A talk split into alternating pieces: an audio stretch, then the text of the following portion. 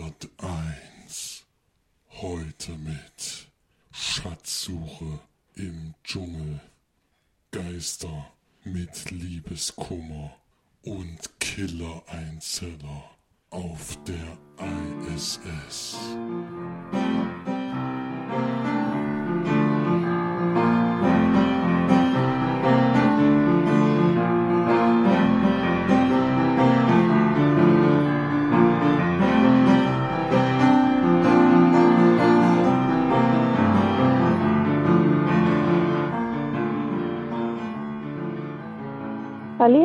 Herzlich willkommen zur neuesten Sendung von uns Leinwandperlen. Das ist mal wieder für euch die March und der Felix Grüße.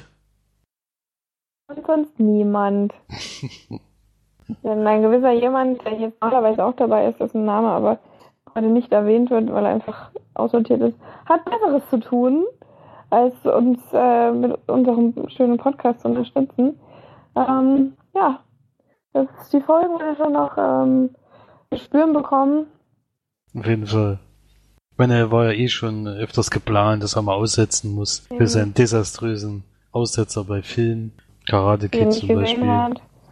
Ja, Ja. also da waren ja eh schon mehrere Strafen. Das ist also die erste, die jetzt absitzt, aber es werden noch welche dazukommen, auf jeden Fall. Das ist richtig. ja, wie gesagt, also, das ist mal nur wir zwei.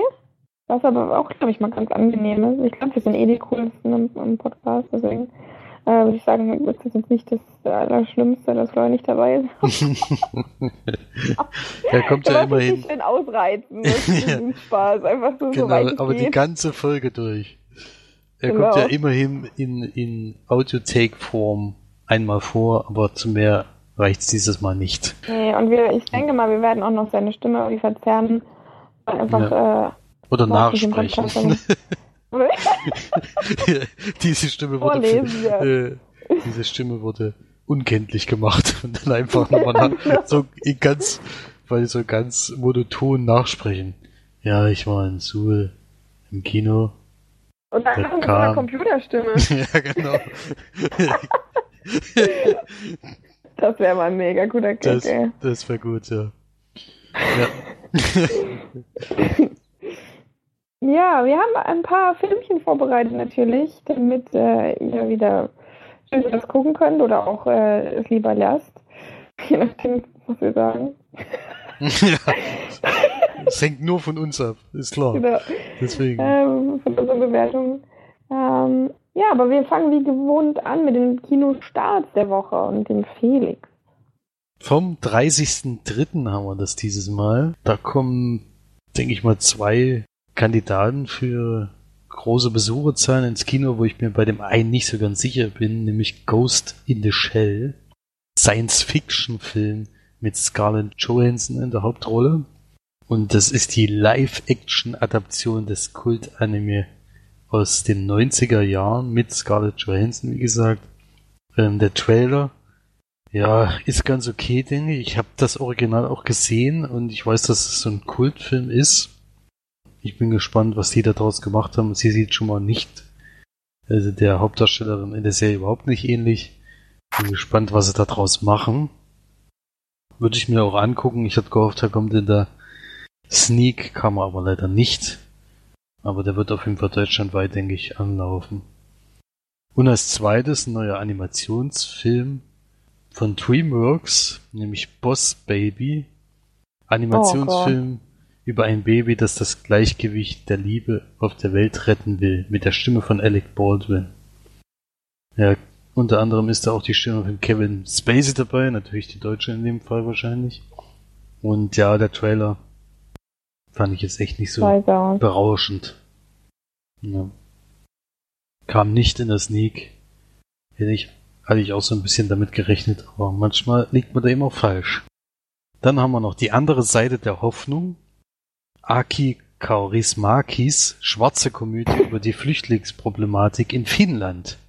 Uh, das wäre ein Kandidat eigentlich für die nordischen Filmtage gewesen. Lief da Mhm. aber meiner Meinung nach nicht, weil der Titel kommt mir jetzt nicht bekannt vor. Ja, startet auch nächste Woche, aber wahrscheinlich deutschlandweit wieder schwierig zu sehen. Dann haben wir noch, wenn der Vorhang fällt, diesmal mal ein Dokumentarfilm ausnahmsweise. Denn es ist ein Dok eine Doku über den deutschen Hip-Hop mit Sido und Max Herre. Ja. Ja, Weiß nicht, Max Herre hast du ja, glaube ich, mal gehört, oder? War das nicht so? ja Max Herre habe ich gehört. Max Herre mag ich auch. Der ist ein ziemlich cooler Typ. ja Sehr also da, da kommt der mal ins Kino. Und ansonsten habe ich noch ein Drama, Seashore. Drama um zwei Freunde, die sich in, die sich entfremdet haben und bei einem Aufenthalt am Meer wieder annähern. Weiß ich jetzt nicht so richtig, aus welchem Land das kommt. Auf jeden Fall nichts dabei für uns, großartig, oder? Diese. Nee. Also Ghost in the Shell hätte ich mir angeguckt in der Sneak. Ins Kino gehen, dafür extra werde ich wahrscheinlich nicht, weil er auch noch in 3D ist. Deswegen, Der allem fand der, glaube ich, äh, Schrecken auch nicht gut. ja. Ja. Ja, Ja. schade eigentlich. Also Interessiert mich auch irgendwie, ich gesagt, überhaupt gar nicht. hatte, Also, du wieder eigentlich das. Original gesehen oder nicht? Nee, Nee. Also den kann man, auf jeden Fall, kann man auf jeden Fall gucken. hm. Das ist halt einer der wenigen Animationsfilme, die ich wirklich mal gern gesehen habe. Also jetzt erwachsenen Animationsfilme. Mal nicht aus dem Hause, die Mi wie heißt der? Miyazaki? Nee. ähm, Studio Ghibli auf jeden Fall, das meine ich. Der ist ja nicht von denen und das kann man trotzdem gut gucken. Aber es ist halt ein bisschen abgedrehtes Science Fiction, also für dich wäre es glaube ich nicht großartig. Ja. Würde mich interessieren, aber erst auf Blu-ray oder DVD. Hayao Miyazaki, genau. Das ist der. Habe ich ja doch nicht verwechselt. Ich dachte jetzt, ich hätte ihn jetzt Ja. mit jemandem aus der Videospielbranche verwechselt. Nee, das Hm. ist der Regisseur von Studio Ghibli, also Mhm. die meisten Studio Ghibli-Filme gemacht hat. Gut, dann habe ich mich ja doch richtig gelegen. Ich war mir nicht ganz sicher. Hm, Ja. gut. Was das mit den Das war's mit dem? Film Starts und diesmal gebe ich an dich weiter Hm. mit dem Film Charts. Ja. Im Charts der Woche. Ähm, witzig ist vielleicht, ähm, ich, das hattest du den vorgestellt. Ähm, Wilde Maus ist auf Platz 10, ist anscheinend ein deutscher Film. Nee, ist ein Ja, Österreich, aus Österreich. Von Öster, ja, ach stimmt, der Josef Hader. Hm. Ähm, Den hatte ich vorgestellt. Der ist wieder gestiegen. Von Platz 11 auf Platz 10 jetzt. Aber das ist krass, der läuft seit 9.3. schon. Kann doch gar Hm. nicht sein. Doch, das kann schon sein. Ich habe den ja, ich glaube, eine Woche vor Kinostart habe ich den gesehen. Das war ja, wo, wo ich die Au Aufnahmen alleine gemacht habe, da war der Film dabei. Ja, der ist auf jeden Fall auf Platz 10 ist gestiegen, von Platz 11 auf Platz 10. Das fand ich sehr, sehr witzig. Aber kommen wir wie gewohnt äh, zu Platz Nummer 5. Ähm, dieses Mal gefallen von der letzten Woche von Platz 4 auf Platz 5. Oh, ist das schade. Fifty Shades of Grey. Wird Zeit, dass er da endlich mal verschwindet. Richtig, richtig. Sind alle, alle gefallen, alle ähm, Filme sind gefallen von dem vorherigen Platz auf den jetzigen. Zum Beispiel auch der letzte, der Platz 3 von letzter Woche. Kannst du dich da noch dran erinnern, Felix? Nee. Ja, schade. Ist auf jeden Fall der Film, ein Film, wo ich Werbung definitiv machen muss, ähm, nur weil Finn Kliman damit spielt. Ach, Bibi und Tina, siehst du, das hätte ich jetzt Mhm. sogar gesagt. So, beruht total. Platz Nummer 3, weißt du das vielleicht noch? Letzte Woche Platz 2. Äh, vielleicht, äh, Logan? Ja, sehr gut. äh, das beste Filmplakat aller Zeiten, finde ich. Nein, nicht aller Zeiten, aber es ist auf jeden Fall das, was ich mir riesengroß ins Zimmer hängen würde. Das sieht so geil aus. Ähm, Platz Nummer 2, was war letzte Woche auf Platz 1? Letzte Woche auf Platz 1 war. War letzte Woche auf Platz 1? Ja, das ist eine gute Frage. Was ist denn neu angelaufen? Das, nee, weiß ich nicht mehr ganz genau. Kong, Sag's. Skull Island. Ach, stimmt, ja, das war überraschend. Hm, das war überraschend, hat sich aber leider ähm, verflüchtigt von der Platz 1. Denn wir haben eine neue Nummer 1. Und äh, wie könnte es anders sein? Letzte Woche angelaufen. Ähm, ein Märchenfilm mit Emma Watson. Oh, Die Schöne und das Biest. Da Nummer bin ich, jetzt, bin ich jetzt aber auch überrascht. Ähm, am Wochenende, also gesamt, ähm, Gesamtkinobesucher 864.000. Am ersten Wochenende. Äh, Nee, in der Woche. Nein, gesamt jetzt. Am Wochenende 800, ja doch. Ja, 864.000, ja. Boah. Okay. heftig, ja. Vor allem, Das, weil, äh, ähm, weil Song insgesamt 560.000 hat. Der hat ja, ähm, Jetzt schon mehr. der läuft schon ja schon fast. zwei, ja, Zwei der läuft Wochen. ja schon zwei Wochen. Hm. Na gut, Kong hätte ich jetzt noch nicht gedacht, dass der in Deutschland so einschlägt, aber die Schöne des Biest da wieder eindeutig unterschätzt. Ja, Logan hat 822.000 insgesamt. Hm. Naja. Gut, dann, ja, aber Disney-Filme sind halt, äh, gut, das sind auch die Leute, die damals in Animationsfilmen gerne gesehen haben, die gehen jetzt halt mit ihren Kindern wahrscheinlich rein. Ich glaube auch, dass Emma Watson ziemlich zieht. Also ich glaube, viele Menschen mögen Emma Watson und gehen deswegen auch ins Kino. Ich würde ihn auch im Kino angucken, wenn ich ehrlich bin. Also einfach nur mal so als angenehme Nachmittagsunterhaltung wäre das vielleicht gar nicht so, so verkehrt. Vor allem, weil es ja nicht ähm, wie üblich die, ähm, denn, also Watson nicht so ein Dummerchen ist, sondern die sind wirklich auch vom Charakter her ganz cool sein soll angeblich, aber ähm, Disney-Filme waren ja noch nie so mein Favorite, deswegen bin ich da immer ein bisschen vorsichtig. Aber ich würde es mir mal angucken. Ja, also bei mir ist es dann auf Blu-ray auf jeden Fall, werde ich mir angucken. So im Kino würde ich jetzt nicht unbedingt, weiß nicht. Dafür ist er mir zu lang und ja, ist ja auch in 3D, weiß ich gar nicht. Nee, ich glaube nicht. Doch, den gibt's auch in 3D. Ach, stimmt, der ist auch noch in 3D. Nee, dann bin ich sowieso raus. Ja. Der bei uns anscheinend nicht. Und dann 3D. heute, heute in Irland übrigens auch sehr. Manchmal fallen mir die Deutschen, das ist echt so dumm, aber manchmal fallen mir die deutschen Wörter nicht. Ähm, ziemlich ähm, willkürlich heute ähm, Irland ähm, Muttertag ist. Das ist schon ziemlich komisch, weil zumindest in Kanada, weil wir haben hier eine Managerin, die ist aus Kanada, und in Deutschland, das ist am Mai. Hier ist es jetzt auf einmal völlig willkürlich. Die brauchen Ähm. immer ihre eigenen Regeln, die ihren, ja. Am 26.03. Das ist schon komisch, ja. Aber ich habe äh, auch was bekommen, da habe ich mich sehr gefreut.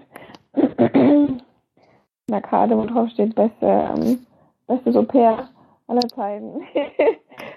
Natürlich ganz angenehm, sowas zu bekommen, ja. Wahre Geschichte. Hm. ja, wahre Geschichte. Gut, ähm, dann kommen wir mal zur Sneak, würde ich sagen, damit wir jetzt doch einmal so gnädig sind und äh, den guten Herrn Kerlik, äh, Florian, mir ist gerade aufgefallen, dass wir alle begeistert, ähm, zu Wort kommen lassen, dann können wir jetzt ja mal seinen Einspieler ähm, uns anhören. Viel Spaß. Hallo, hier ist Florian für euch. Ähm, den regulären Podcast habe ich es diese Woche mal nicht geschafft. Bisschen viel los gewesen am Wochenende. Aber zumindest mein Eindruck von der Sneak letzte Woche möchte ich euch mitteilen. War auch der einzige Film sowieso, den ich in der letzten Woche gesehen habe. Deswegen hätte ich auch gar nicht so viel zu erzählen gehabt. Und es kam Bleed for This. Ist ein Boxdrama, Boxerdrama. Regie hat geführt Ben Younger. Ich kenne von den Filmen, die er sonst gemacht hat, keinen. Sind es auch noch nicht so viele. Fünf, wenn ich es richtig überblicke. Von denen habe ich noch gar keinen gesehen. Und in, der, in seinem neuesten Film spielt die Hauptrolle Miles Teller. Der spielt, ich glaube, einen Sohn von einer italienischen Einwandererfamilie. Und ähm, steht gerade vor einem Boxkampf. Äh, ich glaube sogar ein Kampf um den Weltmeistertitel. Er tritt an einem leicht, im super Leichtgewicht oder so, ich weiß nicht genau, wie die Einteilungen sind. Und ist ein sehr selbstbewusster Typ, der viel einstecken kann, auch in seinen Kämpfen und der erste Kampf läuft nicht so, nicht so gut und er verliert. Wird sogar ziemlich vermöbelt. und danach möchte ihn sein Promoter sozusagen so ein bisschen fallen lassen. Er bekniet ihn aber so lange, bis er nochmal eine neue Chance bekommt auf einen neuen Kampf. Auch wieder, glaube ich, um einen Weltmeistertitel. Und diesen Kampf gewinnt er dann sogar. Und dann passiert es wie in vielen anderen solchen Boxdramen auch, dass er nach dem Sieg einen Absturz hat. Warum denn jetzt dieser Absturz passiert, möchte ich nicht verraten. Ich wusste es vorher nicht. Ähm, kann man vielleicht noch dazu sagen, es beruht auf einer wahren Begebenheit. Von der hatte ich aber davor noch gar nichts gehört. Deswegen kannte ich auch die Geschichte nicht. Ich hatte zwar mal einen Trailer gesehen, aber bin mir unsicher, wie viel da jetzt verraten wurde. Deswegen möchte ich da auf keinen Fall irgendwie spoilern oder so. Auf jeden Fall ist dann erstmal ziemlich am Boden und muss ich dann eben wieder nach oben kämpfen, so wie das in vielen solchen Boxfilmen ist, die man ja schon gesehen hat in den letzten Jahren. Ich mag das Genre eigentlich ganz gerne, aber der Film hier hat mich hm, leider nicht so wirklich überzeugen können. Ich finde es alles sehr, sehr ähm, mit der Faust aufs Auge dargestellt, würde ich mal sagen. Ähm, sehr, sehr klischeebehaftet teilweise. Hm, wenn das so stimmt, wie es im Film dargestellt wird, ist es schon eine sehr beeindruckende Geschichte, finde ich. Ähm, hat mich aber leider nicht so mitgenommen. Miles Teller hat mich, ich mag den eigentlich, vor allem in Whiplash zum Beispiel, hat er mir sehr, sehr gut gefallen. Hier bei dem Film jetzt nicht so. Ich finde, er kann es nicht so richtig rüberbringen, dieses Gebrochene und sich dann wieder rauskämpfen müssen. Hat mir diesmal leider nicht so gut gefallen. Spielt auch noch mit Erwin Eckert, den kennt man noch. Alle anderen Schauspieler haben ja nichts gesagt. Erwin Eckert spielt seinen Lehrer, äh, seinen Boxtrainer dann ab einem bestimmten Zeitpunkt. Der sieht ein bisschen anders aus als sonst. haben sie ganz gut zurechtgemacht. Es werden auch nach dem Film Originalaufnahmen gezeigt. Und ich finde, da haben sie schon eine gewisse Ähnlichkeit herstellen können von den Schauspielern zu den originalen, ähm, zum originalen Boxer und auch zu dem Trainer. Sieht schon ein bisschen anders aus, aus als gewöhnlich. Insgesamt hat er mich nicht so gepackt. Der Film geht auch fast zwei Stunden, ein bisschen zu lang, finde ich. Ja, für den Sieg war es doch okay, nur zu eine durchschnittliche Bewertung geben von 5 von 10 Leinwandperlen. Würden vielleicht fürs Heimkino empfehlen, aber ins Kino muss man da jetzt nicht unbedingt gehen. Na gut, dann war's das schon wieder von mir für heute. Und ich wünsche euch noch viel Spaß beim weiteren Podcast. Oh ja, das war dann das. Den, der, un der unwichtige Teil des Podcasts. Genau, das war der unwichtige Teil des Podcasts. vielen, vielen Dank an den ausgegrenzten. Ähm, ja, hoffen, dass es dir gut geht. Dein Beitrag Und, war übrigens überflüssig. So. Genau. Jetzt kommt die richtige Sneak. Jetzt kommt die richtige Sneak vor allem. In Schweinfurt. Der Weihnachtsbäckerei. In der Weihnachtsbäckerei. Genau. Gibt's so manche Leckerei? Zwischen mir und mich.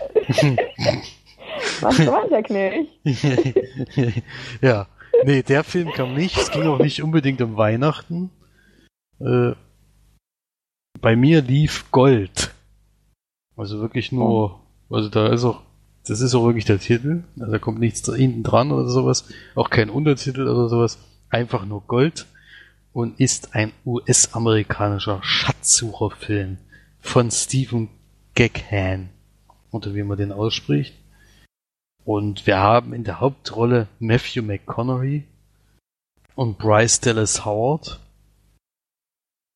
Und es geht um einen ja, Alkoholiker, glatzköpfig, äh, kettenrauchender äh, Mann, der sich Kenny Wells nennt und der war ursprünglich mal, wo sein Vater noch gelebt hat. Also man sieht am Anfang ihn noch, wie er mit seinem Vater spricht. Und der erzählt ihm, wo er als nächstes bohren soll, denn er sucht nach irgendwelchen Erzen, also entweder oder nach irgendwelchen Eisen, irgendwas Wertvolles im Boden, die machen mal große Bohrungen, suchen da eben Kupfer, solche Sachen. Und er ist ein hohes Tier, also der Vater, und die haben eine große Firma und ja, kurz bevor der Vater eben stirbt, äh, finden sie noch ein, eine Stelle, wo die sehr gute Aussichten auf guten Ertrag hat. Und dann springen wir aber ich glaube, fünf Jahre in die Zukunft und sehen dann Kenny Wells wieder und er ist völlig abgefragt. Er in so einem kleinen Haus zu Hause und seine Mitarbeiter, die er noch hat, die arbeiten mit ihm zusammen in einer Bar in der ganzen Geschichte. Inzwischen ist er auch ja, richtig, also, also man merkt schon im ganzen Film, dass er Alkoholiker ist, aber in der Zeit ist er am schlimmsten, weil er völlig, völlig frustriert ist über das. Also die Firma ist völlig eingegangen. Und dann äh, hat er aber, also laut der Geschichte, ich weiß nicht, wie es ist, denn es ist wieder was, was auf wahren Begebenheiten beruht, aber auch nur lose wie da steht. Also ich weiß nicht, ob es den Charakter da so richtig gegeben hat. Es basiert auf jeden Fall auf einem bestimmten Ereignis von 1993. Und er hat dann sich einmal so doll, äh, also hat einen großen Deal nicht abschließen können und er hat sich da so voll gesoffen und deswegen, dass er in so einen Tiefschlaf verfällt. Und dort hat er dann einen Traum von einem Mann, den er vor, vor ein paar Jahren getroffen hat, der in Indonesien bohrt und dort einen riesen Kupferfund gemacht hat.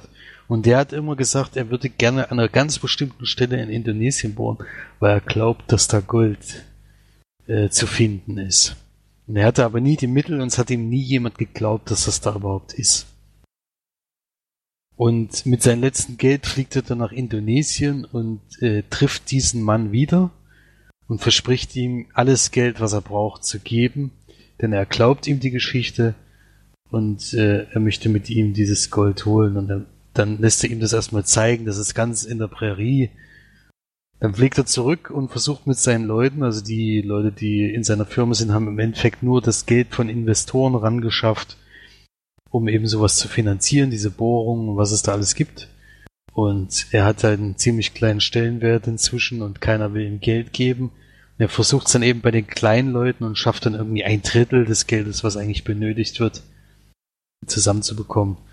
Und dann äh, geht, sagt er, also sagt sein Partner, den er da jetzt im Endeffekt hat, dass er trotzdem die Arbeiten anfängt und sie versuchen das erstmal mit dem Geld so weit wie möglich zu kommen. Vielleicht finden sie jetzt ziemlich am Anfang Gold und dann sollte das ja funktionieren. An der Stelle würde ich vielleicht aufhören. Es geht dann natürlich noch ein bisschen weiter. Ich finde die Geschichte relativ überraschend, weil ich eben nicht damit gerechnet habe, was dann danach passiert, deswegen höre ich da auf. Und es, die Möglichkeit ist ja weiterhin gegeben, dass die Leute in das Sneak bekommen. Also der Erik vom Kinokast hat mir schon geschrieben, dass der Tipp nächste Woche, den die haben, genau auf diesen Film passen würde. Also wird er wahrscheinlich da am Montag laufen und wenn Florian morgen die Sneak geht, kann natürlich auch das auch noch passieren. Läuft am 13. April übrigens in Deutschland an.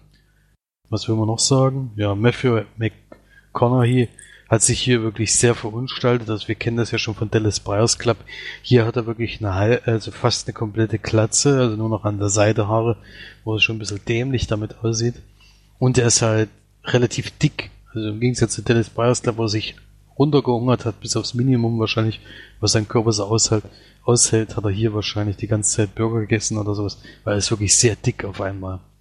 Und der trägt auch diesen Film, finde ich, also ohne den äh, wäre das, glaube ich, nichts geworden, denn die Story gibt jetzt nicht so wahnsinnig viel. Ich fand es zwar interessant, wie es dann ausgeht, aber ich finde, da ist zwischendurch schon noch ja, viel Langeweile dabei und ja, weiß nicht, ist halt jetzt nicht unbedingt so ein, ich weiß gar nicht, wie lang geht der Film? 121 Minuten, genau, 121 Minuten Film.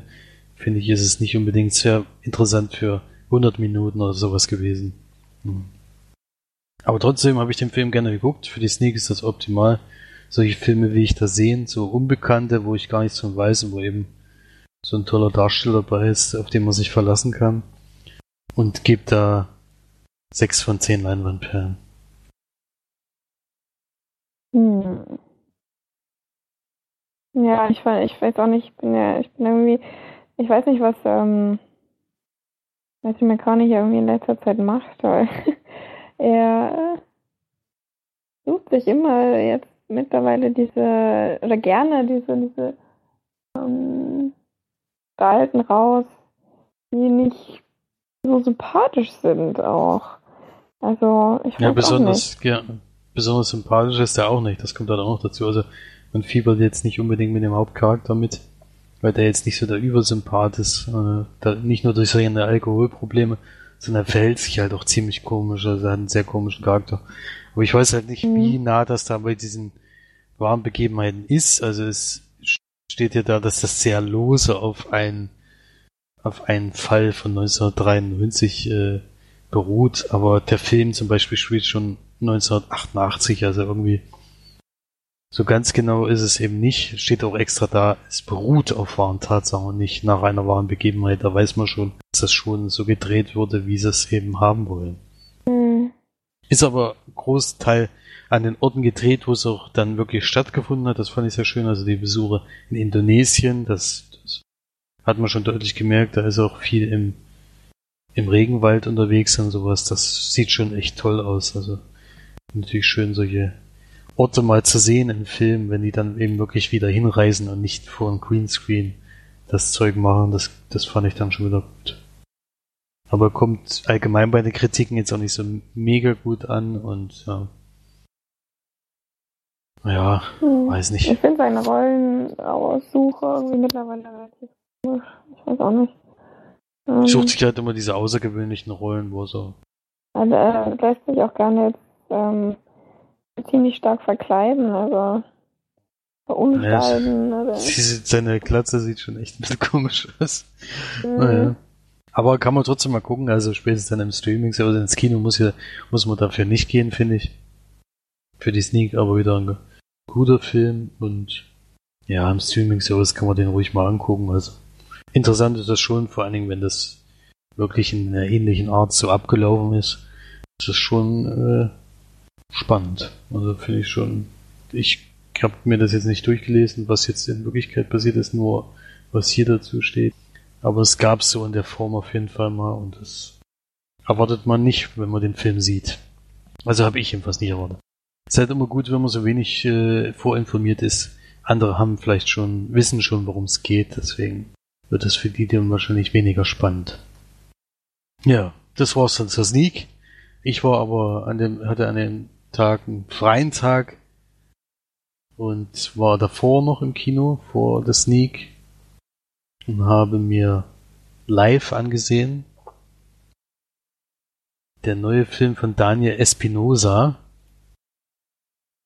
Der hat zuletzt zum Beispiel gemacht, äh, was ich jetzt noch kenne. Also ich sehe vor allem einige Filme, die ich noch nicht von ihm kenne. Also Kind 44 hatte, äh, hat der Florian Sneak gesehen und Safe House kenne ich jetzt zum Beispiel von ihm schon. Da spielt auch schon Ryan Reynolds mit, der hier auch wieder mit dabei ist. Und es ist ein Science-Fiction-Horrorfilm. Kann man eigentlich schon so sagen. Äh, mit Rebecca Ferguson, die wahrscheinlich bekannt ist aus Mission Impossible 5.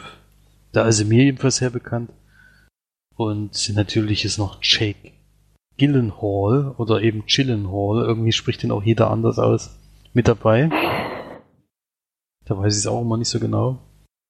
Und wir sind auf der ISS und treffen dort auf den Wissenschaftler David Jordan, der gespielt wird von Jake Gyllenhaal, Roy Adams und Miranda North. Und dann haben wir noch eine Kommandeurin, die die, also ein Captain auf diesen, die eben die Leute dann auch nach Hause fliegen soll in dem Fall. Und einen Techniker. Was ist der andere? Der andere, ach so, das ist so ein Forscher, kann man eigentlich sagen, oder so ein, ja, jemand, der eben Bodenproben und so weiter alles durchsucht. Und wir treffen, und es passiert direkt am Anfang, also da gibt's gar keinen großen, großen Einstieg. Es gibt so ein paar Fragen von der Welt an diese, also das kommt dann aber auch erst ein paar Minuten später, wo so ein bisschen die Charaktere eingeführt werden und das Leben eben dieser Raumstation gezeigt wird. Aber direkt am Anfang, eigentlich ohne große, großen Einstieg, beginnt so ein, so eine lange Sequenz, die so als One-Shot gedreht wurde, oder One-Take, One-Take gedreht wurde. Und da werden kurz alle, also sieht man kurz alle Charaktere und Ryan Reynolds ist gerade auf dem Weg nach, also in den Außenbereich, um so einen Roboterarm zu steuern, um eine Sonde einzufangen, die gerade vom Mars zurückreist. Und die enthält so eine Bodenprobe vom Mars und die wollen die eigentlich nur untersuchen. Und die ist aber bei so einer, bei so einem Asteroidenfeld ist die getroffen worden und hat diese Bahn verlassen, die er eigentlich, äh, die sie eigentlich berechnet hatten. Denn sonst wäre die eigentlich ohne Probleme dort gelandet, wo sie landen soll. Jetzt fliegt sie eigentlich an der ISS ein bisschen vorbei und er muss sie mit dem Roboter ein, Roboterarm einfangen, was gar nicht so einfach ist und das glückt ihn aber. Dann werden die Charakter, wie gesagt, so ein bisschen eingeführt. Gibt so Fragen von der Erde an die, was da so ist und was sie da so gefunden haben und sowas. Und dann stellen die aber ziemlich schnell fest, dass das nicht nur Erde ist, sondern dass da so eine Art, wie soll man es nennen? Also sie denken, es ist eine Lebensform und das stellt sich dann auch schnell heraus, und man sieht das ja im Trailer schon. Das stellt sich dann relativ schnell heraus, dass es ein Einzeller ist, der aus Muskeln und Gehirn besteht, der also relativ schlau ist, können das nicht so richtig einschätzen und sie untersuchen ihn eben längere Zeit und dann kommt es zu so einer Art Angriff auf eben diesen Forscher, der da dabei ist und dann passieren leider manche Dinge, die eigentlich nicht passieren sollen. Mehr möchte ich dazu gar nicht sagen, ich glaube mehr, also der Trailer geht meines Erachtens viel zu lang. Da tut es mir schon fast ein bisschen weh, weil der eigentlich Teile, also jetzt wo ich den Film gesehen habe, kann man das auch sagen, der zeigt Teile vom Ende. Was ich finde, was immer viel zu oft jetzt in letzter Zeit in Trailern vorkommt. Und ja, also wer, also viele vergleichen das ja irgendwie mit Alien und sowas äh, und sagen, ja, das ist genauso, eigentlich fast genau dieselbe Geschichte, kann man sicherlich sagen, aber ich fand die Umsetzung eigentlich ganz gut. Ich fand die Darsteller äh, haben sie eine tolle Riege gehabt. Äh, dem macht es natürlich immer Spaß zuzusehen und deswegen fand ich das ganz gut. Äh, war vor allen Dingen von Sony Pictures, die uns ja letztens erst mit Passengers ein bisschen enttäuscht haben. Ich fand aber hier haben sie schon vom Aufwand her und von der Umsetzung her haben sie schon einen guten Job gemacht. Äh, ich finde ihn vor allen Dingen relativ brutal für das, was er ist. Also ich dachte immer, das ist so ein ab 12 Film, aber der ist ab 16 und das hat man dann auch gemerkt. Und ja, er zieht es dann auch konsequent durch. Das hat mir eigentlich ganz gut gefallen. Ja. Also fand ich okay. Es ist kein überragender Film, aber finde ich fürs Kino schon gut gemacht. Das sieht toll aus. Ist nicht in 3D. Muss man ja heute eigentlich schon als positiv sehen. Und ich finde da diese Aufnahmen sehen so wahnsinnig echt inzwischen aus im Weltraum. Ich meine, ich fand das ja schon bei Gravity heftig, wie echt da diese Weltraumspaziergänge und diese Animationen eben von, von der Erde oder eigentlich ist ja alles animiert. Der Großteil in, in der in der ISS ist natürlich nachgebaut, aber alles, was drumherum ist, ist doch alles CGI und das sieht so wahnsinnig gut aus inzwischen. Dass da fast gar kein Unterschied mehr zu sehen ist. Und hat mir großen Spaß gemacht, diesen Film zu gucken. Ist nicht perfekt, würde ich auch nicht behaupten wer Alien immer mochte und Alien geliebt hat, der sagt dann, ja, das ist ein billiger Abklatsch. Für mich war Alien noch nie so ein richtiger Oberknaller, außer, außer der erste Teil. Aber die anderen fand ich dann schon nicht mehr so toll. Und ich habe vor allen Dingen lange keinen Science-Fiction-Horrorfilm mehr gesehen. Deswegen war ich da schon gut unterhalten und würde da sieben von zehn Leinwandperlen geben. Äh, nichts für die Magi. Na, es ist immer ein Horror. Ja, aber Horror im Weltraum. nee, das ist halt nicht so, halt nicht so meins, ne? Muss ja auch nicht. Muss uns ja nicht um alles gefallen. Du guckst dann lieber andere Filme, die irgendwas mit einem Jahr zu tun haben, glaube ich. Ja. Nee, das habe ich nur wirklich äh, beim besten Willen nicht lieber gemacht. Hätte ich doch ähm, sehr viel lieber ähm, live geguckt. Aber ja, meine liebe Gastmama hat sich mal einen Film ausgesucht, äh, Netflix, Ireland. Und die Wahl traf dann auf Me Before You, was äh, leider der Film ist. Ein ganzes halbes Jahr. Den Titel, den ich wirklich so unfassbar hasse. Me Before You ist ja okay, aber ein ganzes halbes Jahr werde ich einfach verrückt. Höre. Naja, aber egal. Ja, ich habe mir den Film tatsächlich angeguckt und. tatsächlich. Ja, ich hätte nie gedacht, dass das passiert, wenn ich ehrlich bin. Aber eine kleine Überraschung gab es im Film in der Besetzung, in der ich das gar nicht wusste, äh, der ich nicht gerechnet habe, nämlich dass Matthew Lewis mitspielt. Ähm, das ist der Neville Longbottom in Harry Potter sozusagen. Der sieht natürlich ganz anders aus als Harry Potter. als, äh, zumindest aus den ersten Teilen. Äh, ist jetzt auch ein ziemlich attraktiver junger Mann geworden. Aber erst einmal zu dem Film, zur Allgemeinbesetzung. Natürlich die wichtigste Person, Emilia Clarke. Alle kennen und lieben sie aus Thrones. Ähm, kann man jetzt hier nicht sagen bei dem Film. ähm, dann Sam Claflin spielt mit. Und ja, ansonsten, die anderen braucht man glaube ich nicht erwähnen. Ähm, Anderen sind überflüssig. Sind vielleicht überflüssig. Man kennt auf jeden Fall die Mutter von äh, noch, die, die ja Janet McTeer, ist es die?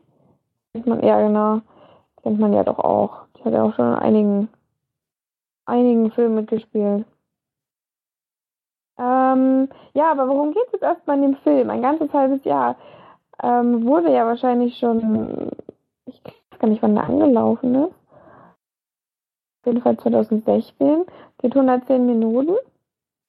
Und wurde ja, glaube ich, schon in einigen Film-Podcasts besprochen. Eben weil, glaube ich, viele, oder relativ, relativ viele in Deutschland in den Film gegangen sind. Ich glaube aber auch, weil Emilia Clark auch ein bisschen reinzieht, denke ich mir zumindest. Es ist auf jeden Fall von der Thematik her ähnlich wie bei ähm, Ziemlich beste Freunde, obwohl das auch das Einzige ist, weil es sich mit dem, dass ich die Filme miteinander verbinden will. Also wirklich das Einzige, wo ich den guten Film Ziemlich beste Freunde und dann den Film äh, in einem Satz oder in einem Atemzug nennen möchte, sonst hat das nichts miteinander zu tun. So die Thematik, es geht quasi darum, dass Emilia Clark eine junge Frau ist, ähm, die quasi einen Job sucht und dann über Zufall quasi nur, also man kann sich vorstellen, das ist in England, irgendwo in England, da ist ein kleines Dorf, ist wirklich klein und da ist ein Schloss oder eine Burg oder was auch immer das ist. Und sie wohnt auf der einen Seite des Schlosses und auf der anderen gegenüberliegenden Seite ist ein großes stattliches Haus mit, mit Mauern drumherum, quasi direkt angrenzend an das Schloss. Und dort drinnen wohnt eine Familie, deren Sohn quasi ähm, ja, vom Kopf, Kopf an abwärts gelähmt ist. So, und das ist jetzt schon mal das eine. In diesem Mini-Dorf wo es ein Schloss gibt und die Besitzer des Schlosses gegenüber wohnen, ähm, hat trotzdem dieses junge Mädchen noch nie was von diesem Zwischenfall gehört, dass dieser Junge dort, der total in allen Medien war, weil er so sportlich war und weil er alle Meisterschaften gewonnen hat und der überall bekannt war, hat sie natürlich noch nie was von dem gehört oder ihn geschweige denn gesehen vorher, jetzt, was jetzt auch schon total unglaubwürdig ist dass die reichste Familie wahrscheinlich in einem Ort ähm, nicht präsent ist oder was auch immer. Das hat mich schon als erstes aufgeregt, dass sie dann so hinkommt, oh, hier ist ja ein Haus, oh, das ist ja gegenüberliegend. Ich wohne ja nur, ja nur quasi eine, eine Straße weiter, aber ich habe dieses Haus hier noch nie gesehen. Ähm, riesengroß und wunderschön. Ähm, ja, auf jeden Fall wird sie dann da angenommen. Was sie da jetzt wirklich genau sein soll, verstehe ich auch, auch überhaupt nicht weil sie muss sich weder um den, ich werde schon aggressiv, ne? Äh, die muss sich weder um den jungen William Trainer kümmern, der halb, halbstens gelähmt ist, noch irgendwie putzen oder irgendwas. Sie sitzt die ganze Zeit noch rum und wenn er einen Tee will, soll sie einen Tee kochen. Ansonsten sitzt er einfach nur den ganzen Tag da. Ähm, ja, das ist dann so quasi die Geschichte. Sie kommt dann da rein in diese Familie und äh, bekommt dann irgendwann durch Zufall mit, dass, äh, weil sie die ganze Zeit irgendwo rumsteht und nichts zu tun hat und irgendwie an irgendwelchen Wänden, lauscht, äh, Wänden lauscht, ähm, dass der junge William Rainer quasi äh, seinen Eltern ein Limit gegeben hat für ein halbes Jahr, dass ähm, er quasi ein halbes Jahr noch leben möchte und nur für die Eltern quasi da, da sein. Und ähm, dann eben in die Schweiz geht und sich Sterbehilfe geben lassen möchte, sozusagen. Ja, das bekommt dann Emilia Clark mit und sie ist natürlich so eine verrückte, lebensfrohe, junge Natur, dass sie sich dann ähm, zum, zum nächsten Ziel setzt. Ach, ich, eines Wichtchen, versuche doch mal diesen jungen Mann davon zu überzeugen, dass er sich nicht äh, ja, Sterbehilfe geben lässt, sozusagen. Ich bin jetzt quasi der ausschlaggebende Grund, dass dieser Mensch weiterlebt. Ja. Emilia Clark ist in diesem Film wirklich so unfassbar nervig, dass ich ähm, teilweise ich bin dann auch rausgegangen, weil ich dann irgendwie was zu essen geholt habe oder aufs Klo gegangen bin. Und Gemma, meine Gastmutter, hat immer gesagt, oh, ich kann den Film anhalten. Ich so, nee, bloß nicht. Lass ruhig weiterlaufen. Mich interessiert das so gar nicht. ähm, ich habe auf jeden Fall genüsslich eine Dreiviertelflasche Wein getrunken währenddessen, weil ich das, glaube ich, anders auch nicht ausgehalten hätte. Weil sie ist wirklich das eines der klischeehaftesten Dummerchen, die es gibt. Also schon alleine, wie sie sich anzieht. Sie sagt ja, sie in dem Film zumindest, sie möchte dann an die, an eine große Universität gehen, um Mode zu studieren und, und Fashion und sowas. Und zieht dann ein paar Sachen an, wo sie wirklich teilweise in den Fernseher treten kannst, so scheiße sieht das aus. Also wirklich Sachen, da kriegt man, ich weiß auch nicht, da tun einem die Augen weh, weil das so schlimm aussieht. Und ist natürlich ganz verrückte und wie sie grinst und wie sie, wie sie spielt, ist wirklich furchtbar. Also ich weiß nicht, was sie da gemacht hat. Sich das so, das ist wirklich Overacting da in diesem Film. Sie spielt mit ihrem kompletten Gesicht, was sie mit ihren Augenbrauen macht, verstehe ich überhaupt nicht. Also das ist wirklich ganz, ganz, ganz, ganz unterste Schublade. Tut mir leid, Emilia Clark, aber das war nichts. und ähm, allgemein, sie ist so nervig in dem Film, wirklich. Sie, sie ist das absolute naive Dummerchen, was sich dann, was sich erst von einem Typen, ja, ähm, quasi die erst mit dem Typen zusammen ist. Ich wollte jetzt nicht böse sagen.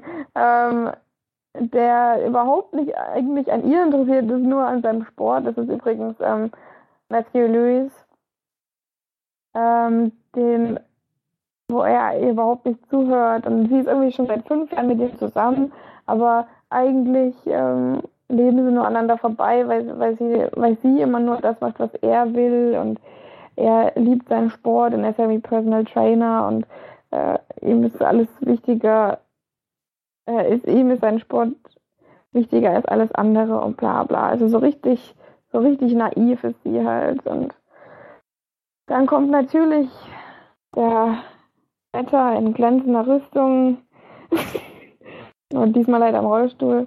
Ähm, William Trainer, der sie dann, der ihr zuhört, im Endeffekt später dann und der ihr die richtigen Geschenke macht. Keine Ahnung, dieses Zeug halt. Also wirklich richtig. Am Anfang mag er sie natürlich nicht. Am Anfang sagt er immer, äh, lass, lass mich einfach in Ruhe, bla bla.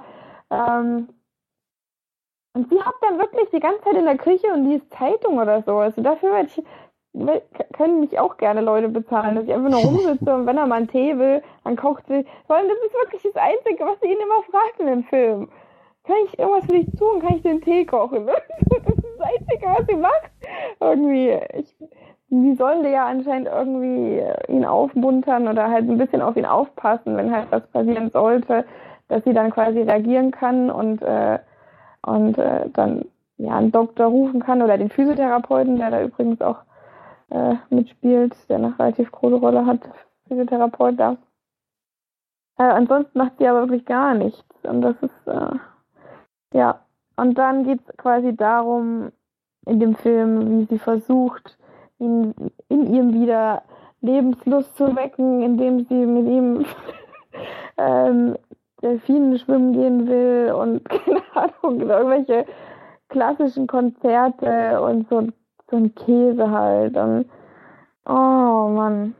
Ja, natürlich passiert es. Ich, tut mir leid, falls es jetzt wirklich jemand denkt, dass es ein Spoiler ist, aber ich denke mal nicht, dass es, dass unsere Zuhörer so naiv sind und das nicht verstehen, dass sie sich dann am Ende verlieben.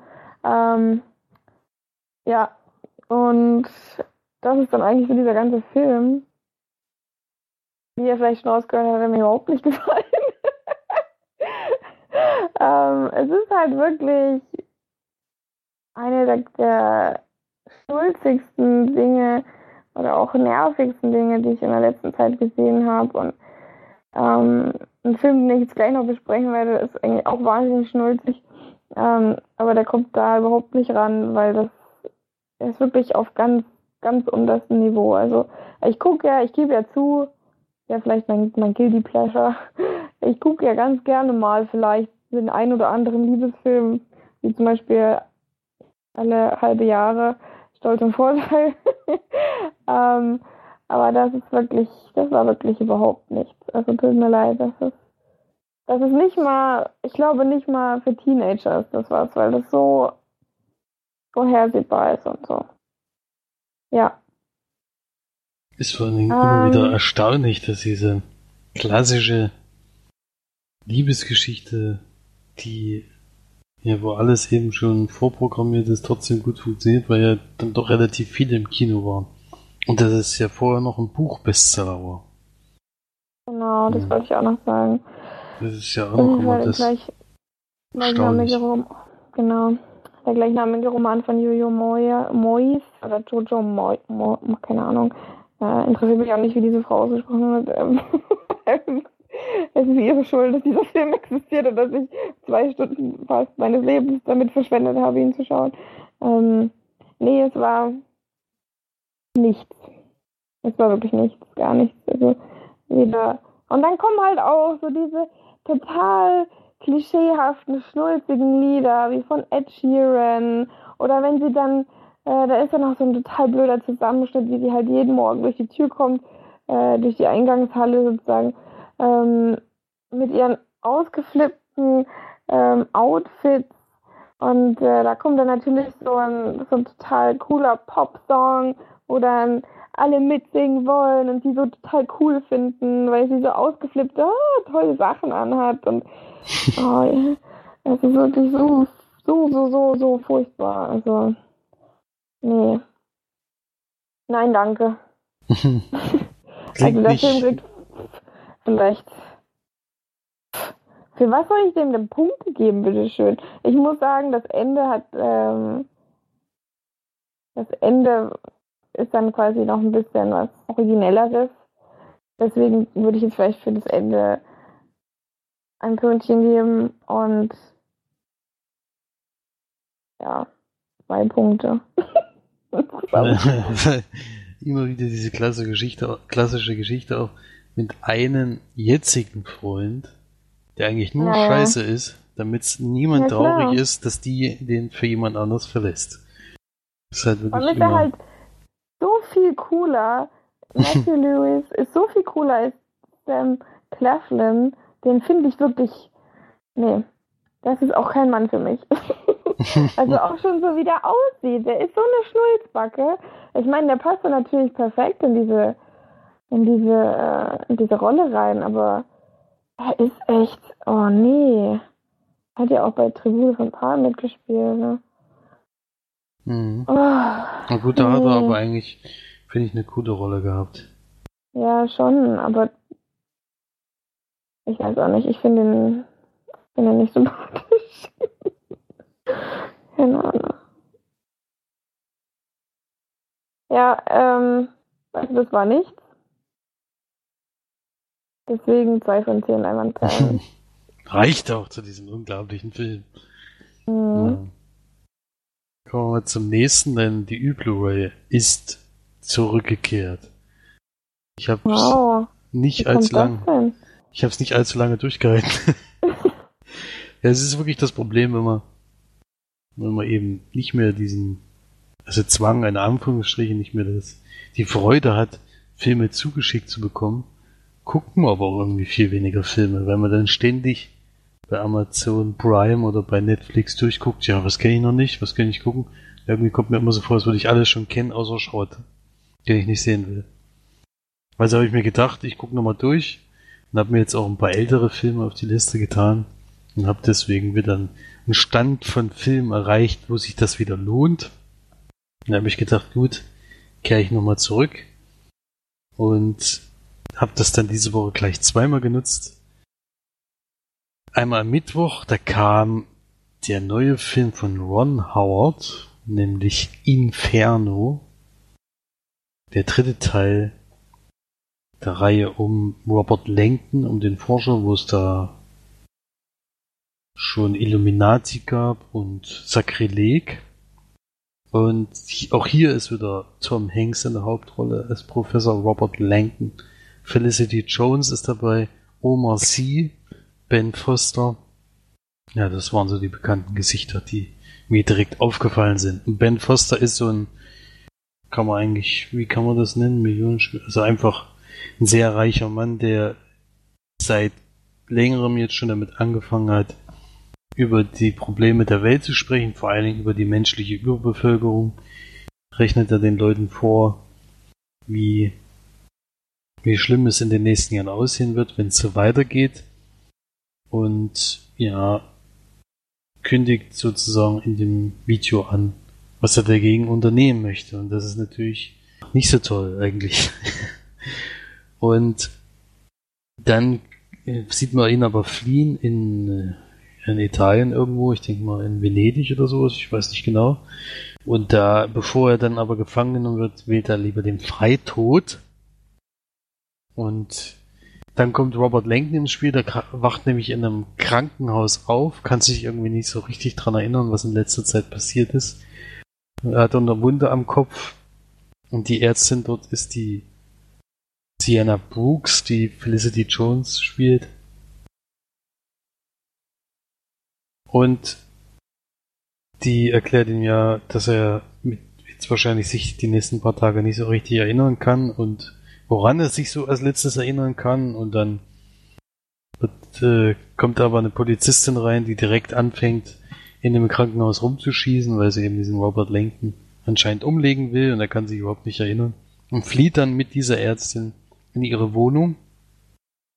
Und dort kommen sie dann leert er dann so seine Taschen aus und sowas und da kommt dann so ein so eine Art Laserpointer zum Vorschein, der aber nicht nur einen Punkt zeigt, sondern eben so ein, so ein Gemälde. Und in dem Gemälde gibt's dann so Rätsel und dann geht dieses typische, wir suchen die, den Schatz Geschichte los über mehrere Gebäude.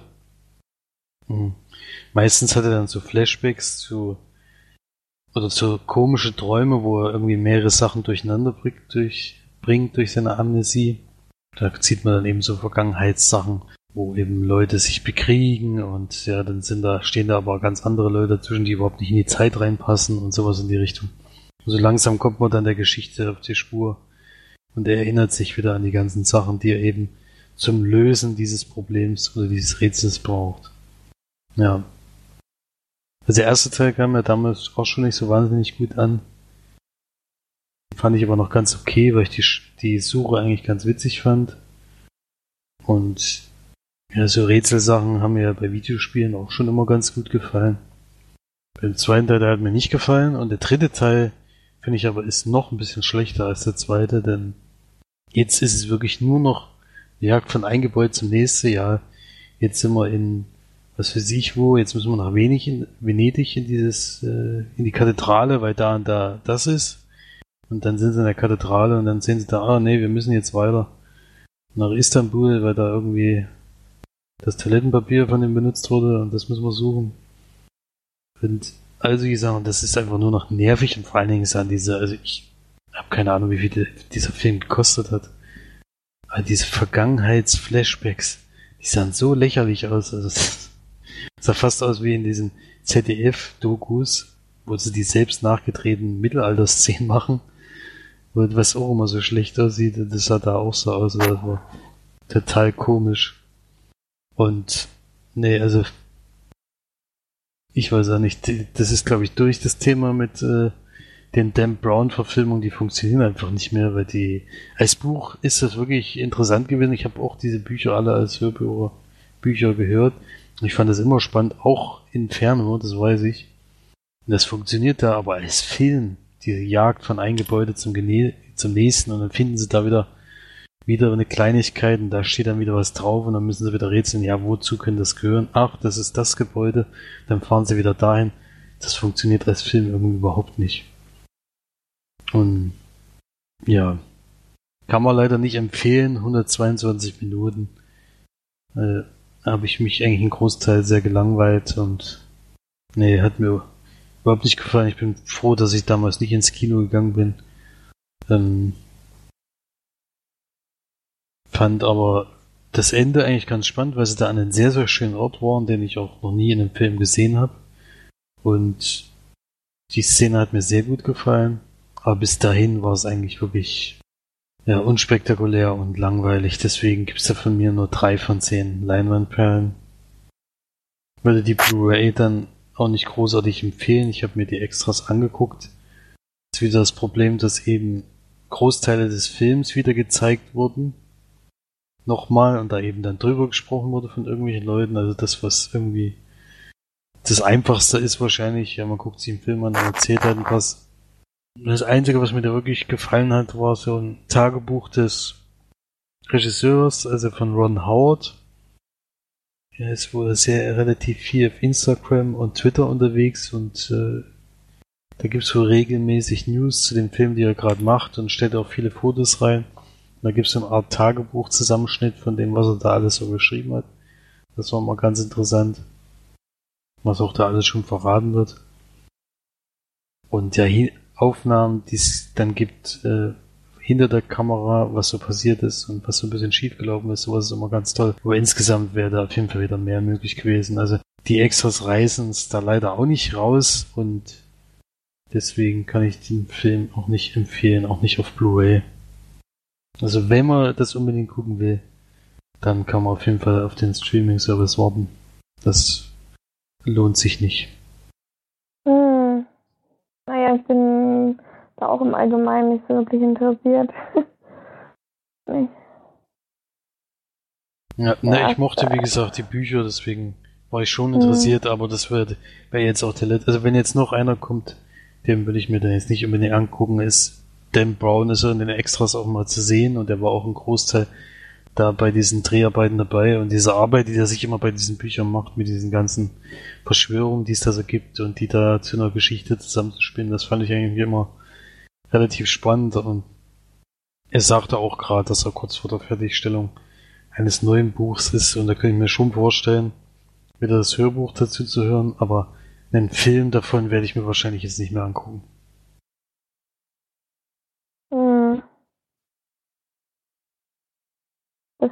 Geht mir ähnlich. Ich werde wahrscheinlich auch. Ja. Also mich interessiert der Film auch nicht wirklich. Also das war. Ähm, wäre nicht so meins. Also bei der, wenn ich jetzt auch in Deutschland wäre und du die Blu-ray eingelegt hätte, hättest, dann wäre ich wahrscheinlich in mein Zimmerchen verschwunden, was einfach noch hinter der Couch war. und ähm, hätte mich äh, verkrochen. Also ich weiß auch nicht. Das, ja, äh, ist wirklich kein guter Film. Ich habe mich auch ein bisschen durchgequält, muss ich echt zugeben. Es war schon. Also der Anfang hat mich so, gesch so geschockt, dass das so schlecht aussah. Das war Wahnsinn. Mhm. Ich hab gedacht, das gibt's doch überhaupt nicht. Kann denn so ein groß produzierter Film so schlecht, äh, schlechtes Greenscreen und sowas haben? Das war einfach nur. Mhm. Ist erschreckend. Besser, ne? Ja, eigentlich kann man schon fast sagen. also es ist erschreckend. Nee, keine Empfehlung. Ja, ähm, gut, dann kommen wir mal zum. Hast du denn eigentlich noch einen Film? Nee. Doch, ich habe noch eine zweite. Blu-ray gehabt. ah, okay. Dann mache ich jetzt noch kurz einen Film ähm, und dann auch noch einen. Ähm, ich habe ähm, den Klassiker nachgeholt zumindest denken, glaub, sagen, glaube ich, viele, dass äh, ein Klassiker ist. Ähm, Ghost habe ich mir angeschaut, Nachricht von Sam. Habe ich tatsächlich vorher noch nie gesehen. Hast du den schon geguckt? Nee, sowas interessiert mich jetzt nicht so wahnsinnig. Ja, mich eigentlich auch nicht, aber mir wurde es auf Empfehlungen hin angeraten, dass ich mir den doch mal angucken sollte. Und den gab es auch auf Netflix, deswegen habe ich das dann einfach mal gemacht. Und ich hatte nichts zu tun. deswegen habe ich mir den dann auch einfach mal angeguckt. Ähm, ein Film von 1999, der zwei Stunden knapp geht. Regie hat geführt Jerry Zucker. Zucker. Ähm, er hat auch gemacht zum Beispiel Freunde mit gewissen Vorzügen, aber da war er auch nur Produzent. Hat eigentlich viel ähm, nur produziert und wenig Regie geführt. Ähm, zum Beispiel, was hat er, wo hat er denn überhaupt Regie geführt? Oh, groß von dann die unglaubliche Entführung der verrückten Mrs. Stone. Habe ich auch nie gehört. Ansonsten macht er doch wirklich sehr viel ähm, Produzent. Ein Film mit Patrick Swayze, yay! Ähm, und Demi Moore. Ähm, Whoopi Goldberg spielt auch mit. Tony Goldwyn. Ja. Und so weiter und so fort. Also spielen schon ein paar Leute mit, die man auf jeden Fall kennt. Worum geht es im Film? ähm, sehr, sehr witzige Handlung, finde ich. Weil, ähm, ich glaube, damals war es noch, ähm, war es vielleicht noch relativ neu. Jetzt kennt man die Geschichte, glaube ich, doch noch schon, hat man schon öfter mal gehört.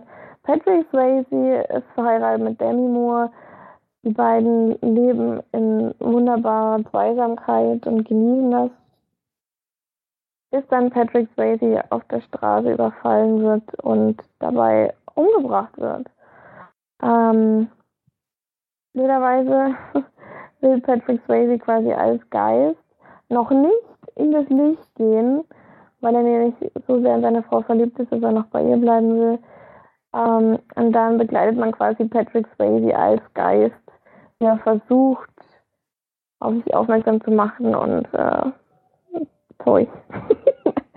ähm, er, man kann ja vielleicht so weit vorgreifen, er kommt dann durch Zufall, dann trifft ihn auf Whoopi Goldberg, die eine, quasi eine Schwindlerin spielt, die so tut, als könnte sie mit Geistern reden. Er geht dann da einfach in dieses Geschäft rein, trifft zufälligerweise auf sie.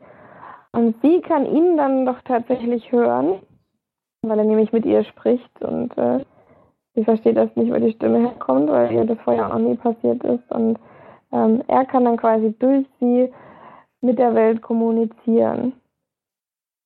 Ja, im Großen und Ganzen geht es darum, dass Patrick Swayze seine Demi Moore in dem Film sie davor beschützen will, dass der böse Mensch, der ihn umgebracht hat, ihr dann auch noch weh tut oder Böses tut. Darum geht es dann eigentlich und äh, viel drumherum sozusagen. Ähm, der Film ist tatsächlich, auch wenn er sich jetzt richtig kacke anhört, aber der ist tatsächlich sehr, sehr witzig, weil viel Humor drin ist, gerade durch Ruby Goldberg, die dann eine sehr absurde Rolle auch hat, aber das kennt man ja von ihr. Mm, Movie Goldberg hat mir Englisch sonst immer nicht so wirklich gefallen. Ich glaube aber, das liegt auch gerade auch an dieser komischen Synchronstimme, ähm, die sie hat.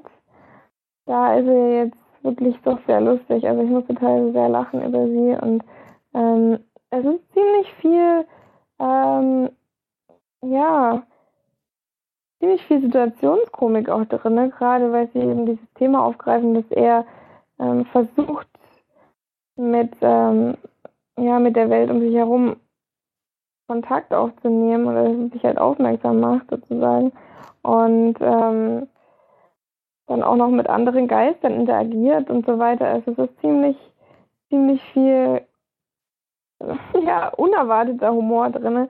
Und natürlich sind auch die, die damals 1990 wahrscheinlich spektakulären ähm, ja, CGI oder, äh, nee, nicht CGI nicht, aber. Special Effects. Special Effects sind natürlich auch sehr, sehr lustig anzuschauen, gerade wenn er dann so durch Türen durchgeht und dann immer erstmal seine Hand so ganz langsam durchstreckt und dann kommt da so ein ganz bestimmter Sound. da geht es dann wie bei, so ein bisschen wie bei der BMX-Bande, ähm, geht so, so diese, diese bestimmten Special Sounds, die dann auch dazu, dazu gemacht worden ist. Es ist sehr, sehr lustig teilweise. Aber doch wirklich ein recht sehenswerter Film, weil er eben doch sehr lustig ist. Zwar zwei Stunden geht, aber ich habe die Länge gar nicht gemerkt. Ähm, und Patrick Swayze spielt wirklich doch sehr relativ sympathischen Kerl, ähm, der einfach nur gerne seiner Frau helfen will und äh, blöderweise aber ein Geist ist. Und ja, eigentlich ein doch sehr unterhaltsamer Film. Natürlich jetzt nicht, äh, ich weiß nicht, ob er dir gefallen würde, Felix, wenn man mal so einen, so einen entspannten Film sich angucken will, wo man einfach von den so ein bisschen nebenbei laufen lassen kann oder den man einfach mal so wegguckt, ist der auf jeden Fall sehr geeignet für, finde ich. Und äh, ja, gibt da vielleicht fünf von zehn Leinwandperlen. War schon, war schon ganz witzig, den mal zu schauen. Also es hat mir jetzt nicht wehgetan, nicht so bei dem Film davor. ähm, deswegen ist zwar teilweise wirklich sehr, sehr schnulzig. Oh Mann, ey. Ja, das ist schon echt, also ist schon, ist schon wirklich ganz schön schleimig teilweise, aber ja, Patrick Swayze hat ja solche, solche ähm, Szenen ja anscheinend oder solche Filme ja anscheinend sehr gerne gemocht. Weil er da auch ähm, Dirty Dancing gemacht hat und so. Kriegt man auch viel Lust drauf, nochmal Dirty Dancing anzugucken, wenn man Ghost schaut. Aber ähm, ja. Wirklich ein ganz lustiger Film. Also kann man ruhig, kann man ruhig mal machen. ja. Ja, kann man ruhig mal machen, genau. Hat mich jetzt noch nie so richtig äh, interessiert, denn mich deswegen auch habe ich bis sag jetzt auch noch nicht geguckt. Ja, mich hatte das auch noch nicht, also der Film hat mich noch nie interessiert, aber wurde halt gesagt, schauen dir doch mal an, vielleicht gefällt er dir ja und wie gesagt, es war echt ein ganz witziger Abend. Das ist ja sehr erfreulich. Wenn die Empfehlung dann auch noch passt. Ja, ich habe gestern noch einen Film gesehen, wurde mir auch zugeschickt netterweise. Und war dann ein Familienfilm aus dem Hause Disney. Ich dachte erst, wo das Disney-Logo kam, es ist ein alter Film. Ich habe mehrere Filme von Disney und vor allen Dingen viele, viele ältere Filme jetzt gerade drauf, die ich noch nicht kenne. Und es ist aber dann doch ein aktueller, der erst vor kurzem im Kino lief, nämlich Elliot der Drache. Oder im Original, was 1977 rauskam, Elliot das Schmunzelmonster.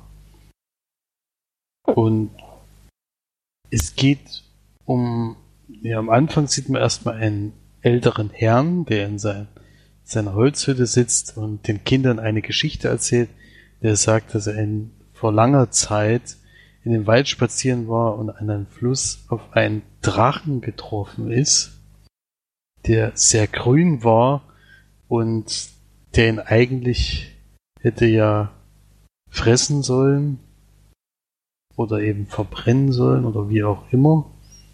Und der macht das aber nicht, sondern äh, macht auf den Absatz kehrt und verschwindet im Wald. Und seitdem wurde er nie wieder gesehen. Und ja, die Geschichte hat er auch immer seiner Tochter erzählt. Die ist Fürsterin in dem Wald und durchkämmt schon ihr ganzes Leben eigentlich diesen Wald und daher weiß sie, das ist doch nur ein Märchen, was ihr Vater da schon die ganzen Jahre erzählt. Na, ganz zu Beginn sieht man aber auch noch eine Autofahrt, wo eine kleine Familie, Mutter, Vater und Sohn im Auto unterwegs sind und gerade dort durch diesen Wald fahren und dann passiert aber ein Unfall, bei dem beide Eltern ums Leben kommen.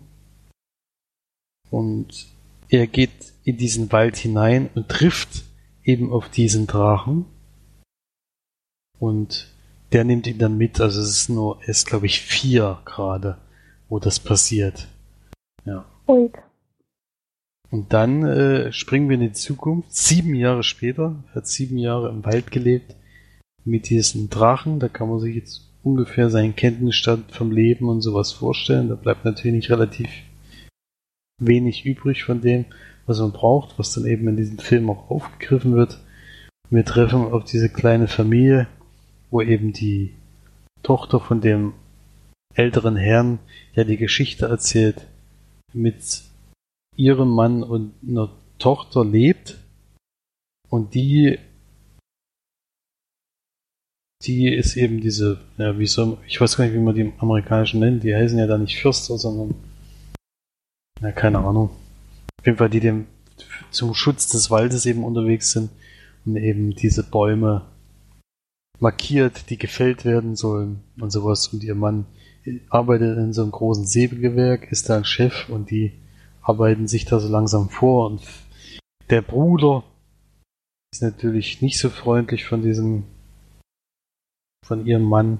Der fällt auch gerne mal Bäume, die ihm einfach im Weg stehen und um eben mehr Geld rauszubekommen aus diesem Sägewerk und ja, und damit beginnt eigentlich die Geschichte und die Tochter trifft dann durch Zufall auf diesen Jungen und reden und sowas kann er ja alles zum Glück schon, aber er verhält sich halt sehr tiermäßig. Also er erinnert so ein bisschen an Tarzan vielleicht. Ähm, ist halt sehr gut im Klettern und bewegt sich schon sehr in der Art, wie eben das Tiere so machen. Und ja, da kommt irgendwie, kommt es dann eben dazu, dass die beiden aufeinandertreffen und dann entspinnt sich da die Geschichte. Man kann sich ungefähr vorstellen, was dann passiert. Wird natürlich ein positives Erlebnis mit dem Drachen geben, aber auch negative und dann gibt es so einen schönen Familienfilm. Mehr möchte ich da eigentlich gar nicht dazu sagen. Ja, ich kenne das Original nicht. Ist ja so ein, so ein Mischmasch, was ja Disney damals gerne gemacht hat, glaube ich. Ich glaube, dieser äh, Drache ist im Ursprünglich eine Zeichentrickfigur, die in einer Realverfilmung ist. Ich habe den aber noch nie gesehen, deswegen vielleicht erzähle ich auch gerade Quatsch.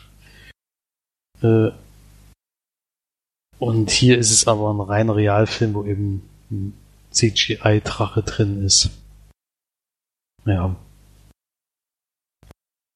Genau, also als Familienfilm würde ich den auf jeden Fall auch bezeichnen. Für Erwachsene ist es jetzt nicht so wahnsinnig spannend, wenn man Geschichte halt von Anfang an klar ist.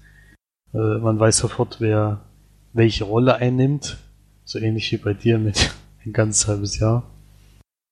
Also ich würde für, ich sag mal, von vielleicht von acht bis zwölf oder sowas kann man den auf jeden Fall, oder eigentlich von sechs schon, ja ab sechs Jahre, denke mal, da ist auch keine große Gefahr dabei. Ist jetzt nichts zum Gruseln oder sowas. Ein bisschen Action ist natürlich dabei, aber jetzt nichts Gewaltiges. Und kann man da auf jeden Fall mal gucken. Kann man mal machen. Ist jetzt kein überragender Film. Aber als Familienfilm würde ich den schon empfehlen. Und gebe da 5 von 10 Leinwandperlen. Also so der Durchschnitt ist es schon. Also den hat er schon erreicht. Und ich schätze mal, für kleine Kinder ist das schon ein tolles Erlebnis mit schönen Liedern wieder zum Mitsingen. Es wird jetzt nicht direkt im Film gesungen, es ist nicht so eine Art Musical. Es läuft aber Musik im Hintergrund, die sich wiederholt. Extramäßig habe ich mir natürlich angeguckt, haben wir einige Sachen, zum Glück diesmal, die wirklich interessant waren, denn Outtakes zum Beispiel, die ganz witzig waren, die sind aber relativ kurz. Dann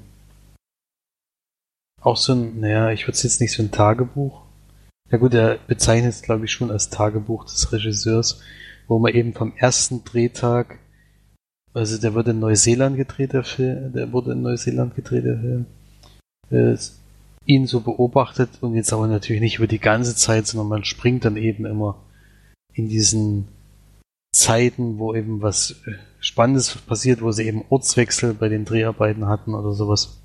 Und dann natürlich auch die Nachbearbeitung. Man sieht natürlich, der Drache ist nicht echt, der im Film gezeigt wird, leider. Äh, und er wird halt von verschiedenen Dingen in diesen Dreharbeiten dargestellt, was ganz witzig ist.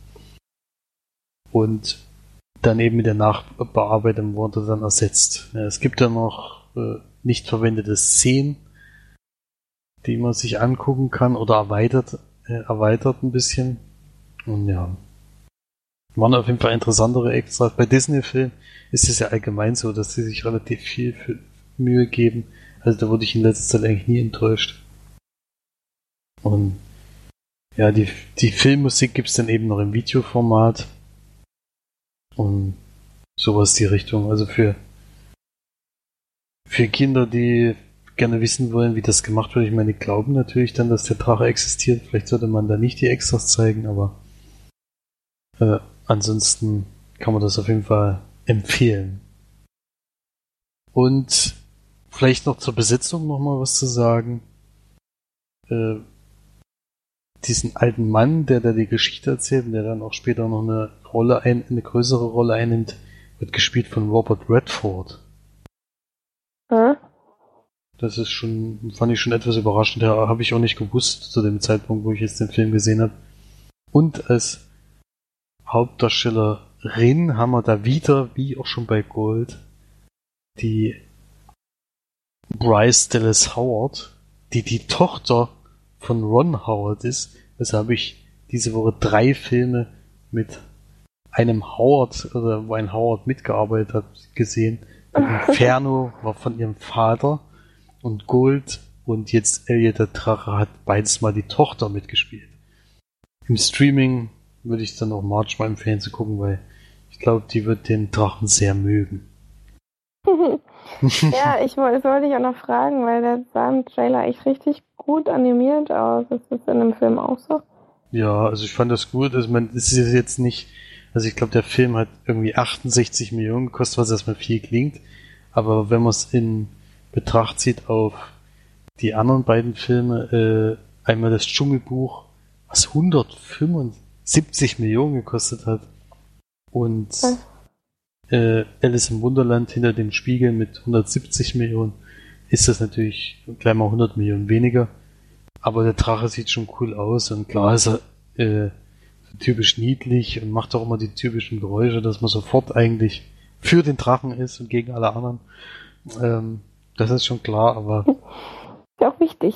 ist ja richtig so und ja, ich denke mal, als Kind sieht man den Unterschied nicht. Als Erwachsener sieht jetzt nicht so aus wie bei Live oder sowas. Äh, so Mhm. gut sind die Animationen nicht, aber ich würde mich da jetzt auch nicht beschweren. Ist halt auch, hat auch eine bestimmte Form, also er, also wenn er sich freut oder wenn er eher jemanden gerne hat, äh, wird er auch so richtig grasgrün verwandelt er sich dann. Das sieht dann natürlich nicht mehr so wahnsinnig echt aus. so ein grasgrüner Drache. Dann komme ich zu meinem, zum letzten Film, zu meinem letzten Film, den ich noch gesehen habe. Noch ein Klassiker. Zumindest ähm, ist es ein Klassiker geworden, glaube ich. Also ähm, gerade in den USA und in Kanada auf jeden Fall ist ein großer Klassiker. Ähm, bei uns in Deutschland glaube ich nicht so. Ähm, Confusion habe ich mir angeguckt. Mal der Ausgeflippten. Originaltitel äh, Dazed and Confused. Der Film ist von 1993, würde jetzt wahrscheinlich nicht sagen, Felix. Ähm, aus den USA. Und Regie hat geführt der wunderbare Richard Linklater. das Drehbuch dazu hat er ebenso geschrieben. Ähm, Besetzung ist folgendermaßen. Pass auf, Felix. Jason London, ähm, Adam Goldberg, Matthew McConaughey, ähm, Ben Affleck, Mila Jovovich, ähm, ganz viele andere, die man auf jeden Fall noch kennt, auch vom Gesicht her. Ähm, ja, hört sich vielleicht erstmal nicht ganz so nicht überragend an, aber warte ab, gleich geht's los. ähm, es geht in dem Film, es ist quasi eine Coming-of-Age-Geschichte, würde ich mal sagen. Es geht in dem Film, er spielt 1976, genauer gesagt am 28. Mai 1976.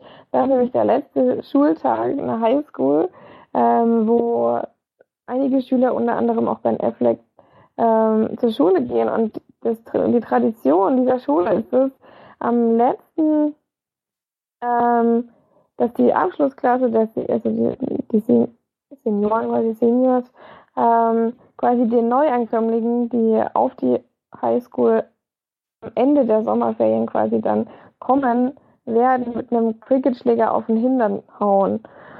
Und äh, zu Beginn dieser Film quasi, dass man, dass man diese die Schüler der, der Abschlussklasse quasi ähm, verfolgt, wie sie versuchen, die Kinder, die aus der, wie heißt denn die Schule davor, vor der Highschool, keine Ahnung, ähm, weil sie versuchen, hinter den herzurennen und den auf den Bobbes zu hauen.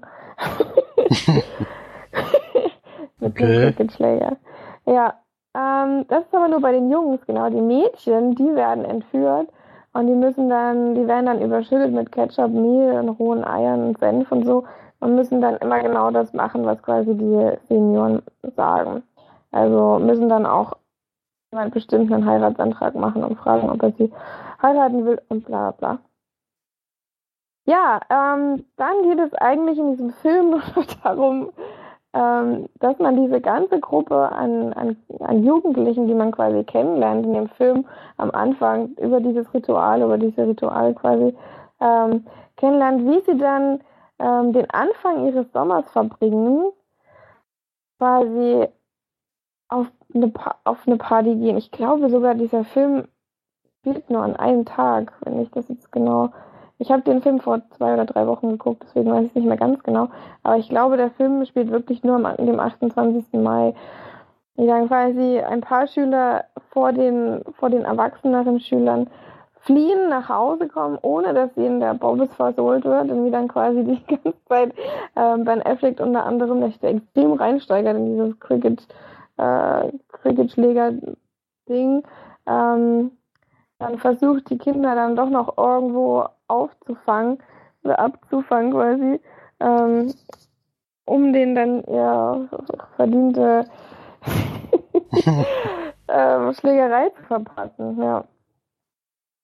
Es ist wirklich ein ähm, ganz verrückter Film, weil dieser Film eigentlich keine Geschichte hat. Also wirklich, man hat keinerlei Hauptdarsteller, man hat kein, also man verfolgt nicht eine Person, man die, die, man trifft quasi immer wieder auf eine bestimmte Gruppe, begleitet dann die zufällig, während man die andere Gruppe wieder verliert.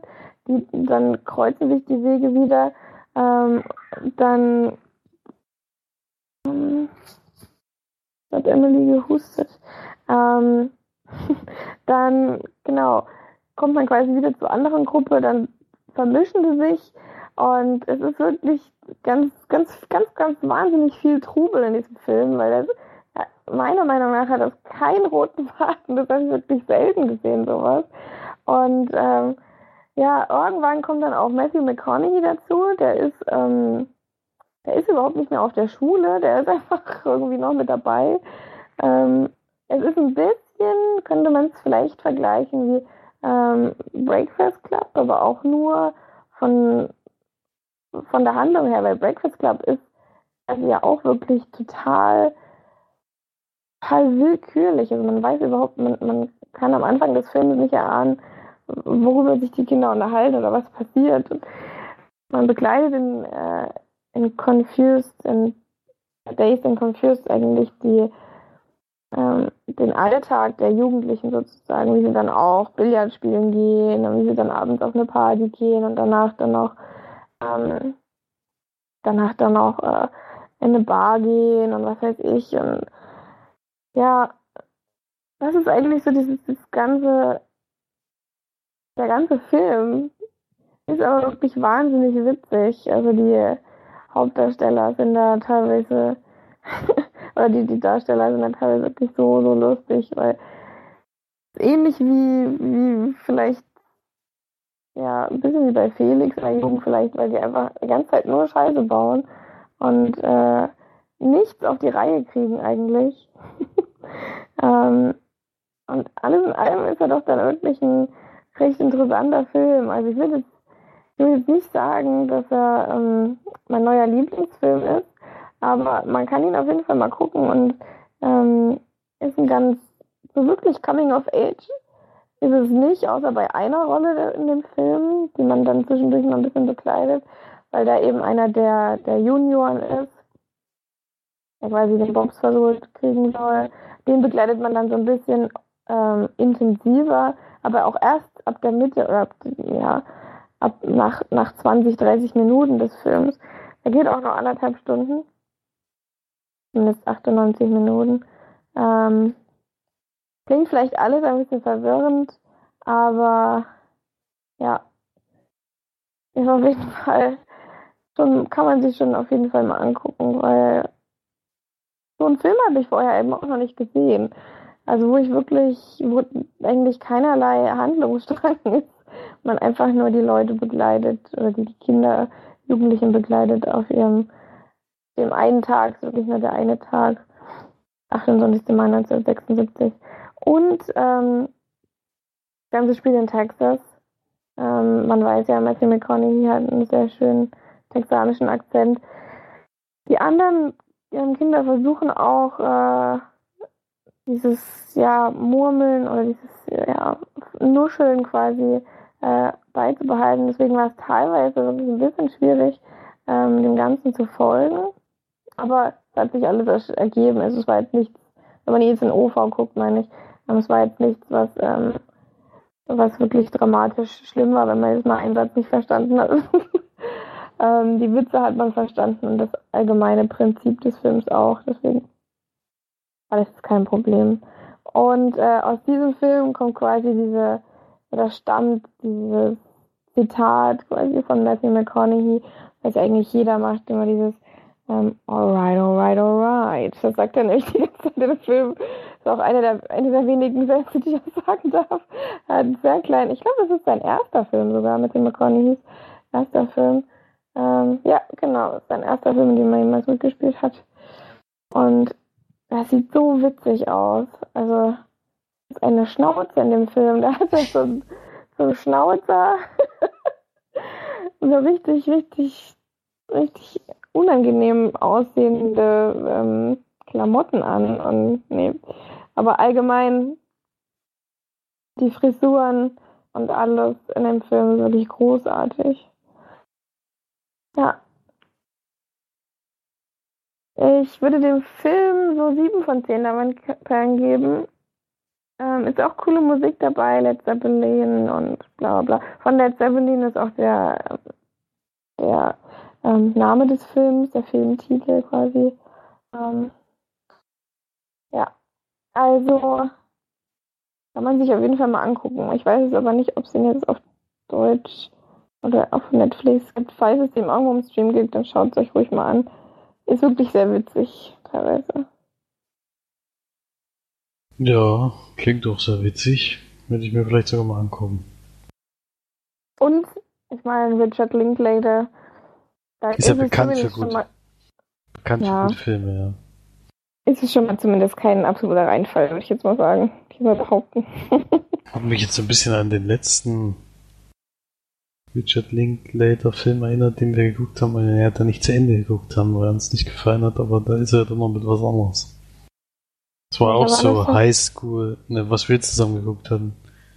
Wo diese Football-Mannschaft oder Baseball-Mannschaft da, wo die da in das Haus einziehen und dann kommt der Trainer dahin und dann siehst du so die Truppe, wie die immer so Ausflüge macht und sowas. Das hat uns, das in den 70er Jahren oder sowas gespielt hat.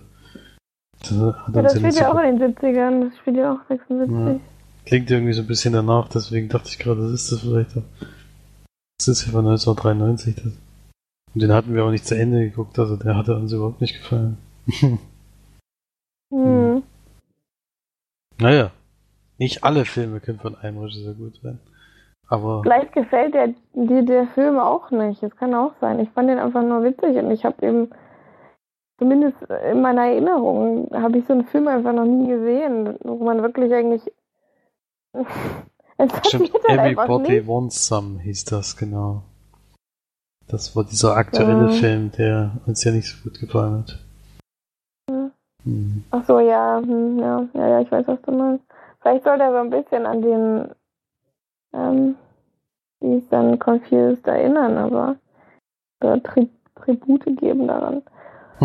ja, kann natürlich auch sein, dass er dir überhaupt nicht gefällt.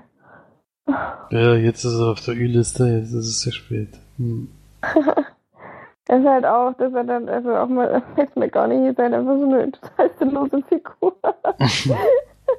Also man braucht ihn überhaupt nicht in dem Film, wirklich gar nicht. Also das immer alright, alright, alright sagt und, äh, und äh, eigentlich wirklich nichts annähernd Produktives in diesem Film macht, außer zu saufen und zu rauchen und ja. Das reicht ja das manchmal schon. mhm. Gut, ich glaube, wir sind durch. Wir sind durch, ja. Wir sind etwas, äh, ich habe gerade mal extra nochmal nachgeguckt. Aber ich bin etwas überrascht, dass er zur hundertsten Folge tatsächlich keinen einzigen Kommentar gegeben hat. Ja, ich habe auch geguckt. Das hätte ich jetzt nicht gedacht. Aber es wäre natürlich auch aufgefallen die Woche über. Ja. Dann äh, beglückwünscht uns halt nicht zur 100. Folge. Dann lasst Zeit. Das ist uns auch egal, wir machen trotzdem weiter. Richtig. Dann Dann ist- merkt man ja, dass welches anhören an den Downloadzahlen. Genau, wir wissen ja, dass es welche hören, die müssen sich ja nicht unbedingt melden. Solange er es weiterhört, ist ja alles gut. Ja. Das ist auch das Wichtigste für uns. Auf jeden Fall danke Erik und danke Steff für Glückwünsche. Und viele Grüße an Vinci, der sich so sehr auf, 100 Fol auf äh, Folge 100 ge gefreut hat und den wir anscheinend extrem enttäuscht haben, weil kein Gast dabei war. Also, Ja, doch, er hat sich bei mir gemeldet zum Glück und er hat gesagt, äh, er hat sich sehr köstlich amüsiert über die Anekdoten, die ich erzählt habe, vor allen Dingen über die mit meiner Buchvorstellung von Das Schweigen der Lämmer. Hat er gesagt, da ist er, da ist er fast vor Lachen vom Fahrrad gefallen, hat er mir geschrieben. das hat mich sehr ja, gefreut. so. Hat mich Ja. sehr gefreut, diese Nachricht. Das ist natürlich schön, wenn das so gut ankommt. Ja, ist natürlich toll, auch wenn man so schöne Anekdoten erzählen kann. Also das- Dass man früher manchmal ein bisschen blöd war, hat man inzwischen selbst begriffen und kann sich da sehr drüber lustig machen. Oder faul. In, der, in dem Fall war es einfach eine Faulheit. Mhm. Ja. Das stimmt. Ja, solche Dinge hast du ja aber öfter mal gebracht, deswegen Das ist gut möglich, ja, das gibt stimmt. da, glaube ich, noch einige Anekdoten von dir. Mhm. Ja, da hat man wenigstens was zu erzählen. Ne? Also, andere können da nichts dazu beitragen, ich schon. Mhm. Das stimmt. Gut, dann würde ich sagen, vielen Dank fürs Einschalten wieder mal. 101 wäre dann auch geschafft. Ich glaube, Flori hat einfach nach 100 Folgen auch keinen Bock mehr gehabt. Ja, ich glaube, der steigt jetzt auch aus, ja. Ja, ist aber auch, auch. ist ja auch eigentlich egal. Also, es Das, sowieso der hat sowieso, er guckt ja sowieso nichts mehr. Nee, das ist ja jedes noch Mal die Sneak Sneak und das war's. Also, Mhm. das kann man auch nicht unbedingt als Filmnerd bezeichnen, bei einem Film pro Woche. Ist ja ein Witz. Stimmt. Ja. Das ist richtig. Geh dich bitte schämen, Florian. Sofort. Ja. Okay, dann vielen Dank fürs Einschalten und hoffentlich bis zum nächsten Mal. Tschüss. Tschüss.